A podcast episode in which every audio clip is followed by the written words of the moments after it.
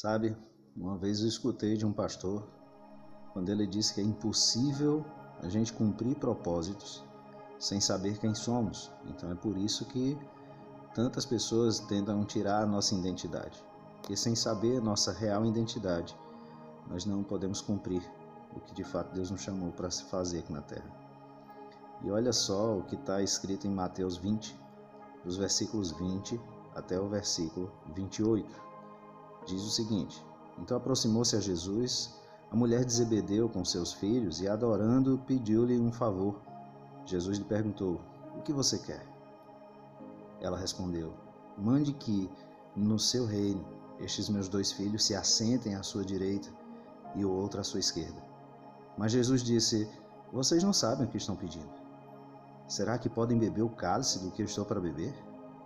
E eles responderam: Podemos. Então Jesus lhe disse: Vocês beberão meu cálice. Quanto a sentar à minha direita e à minha esquerda, não me comprometo a concedê-lo, pois é para aqueles a quem está preparado por meu Pai. Quando os outros dez discípulos ouviram isso, ficaram indignados com os dois irmãos.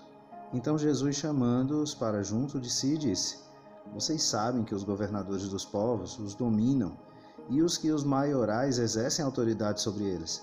Mas entre vocês não será assim. Pelo contrário, quem quiser tornar-se grande entre vocês, coloque a serviço dos outros, e quem quiser ser o primeiro entre vocês, que seja servo de vocês.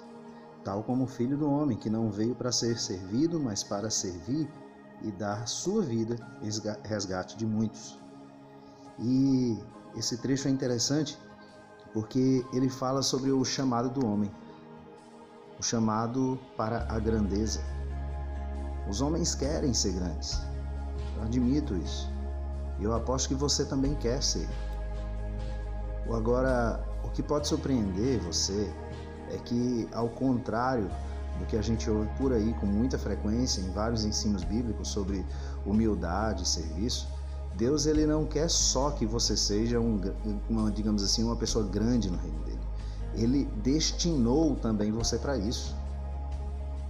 É o seu destino ser grande no reino dele. A grandeza ela é uma maximização desse potencial para a glória de Deus. E isso acaba transbordando para o bem de outros. O apóstolo Paulo ele incentivou as pessoas que estavam sob sua influência quando orientou a igreja.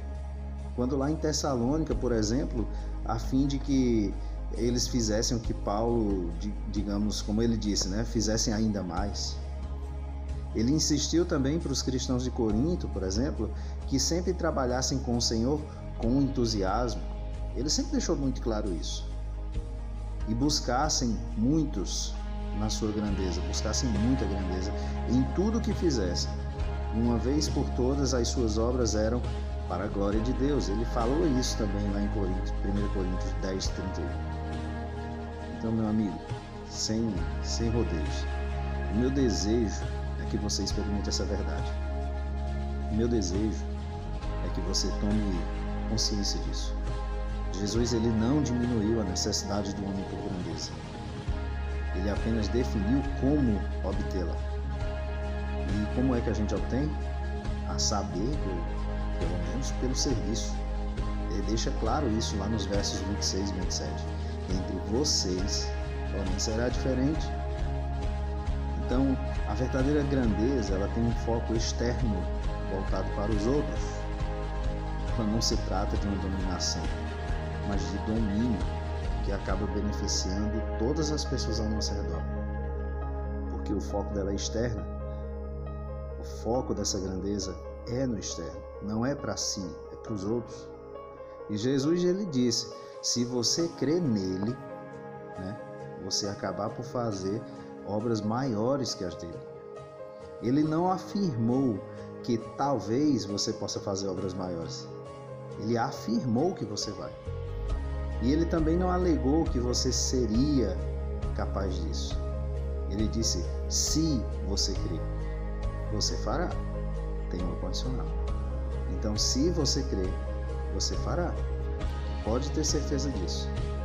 Então, o nosso chamado é para uma grandeza em fé, uma grandeza que Jesus nos chamou para participar junto com Ele dessa obra. Então, tome posse Tome posse dessa palavra. Seja grande.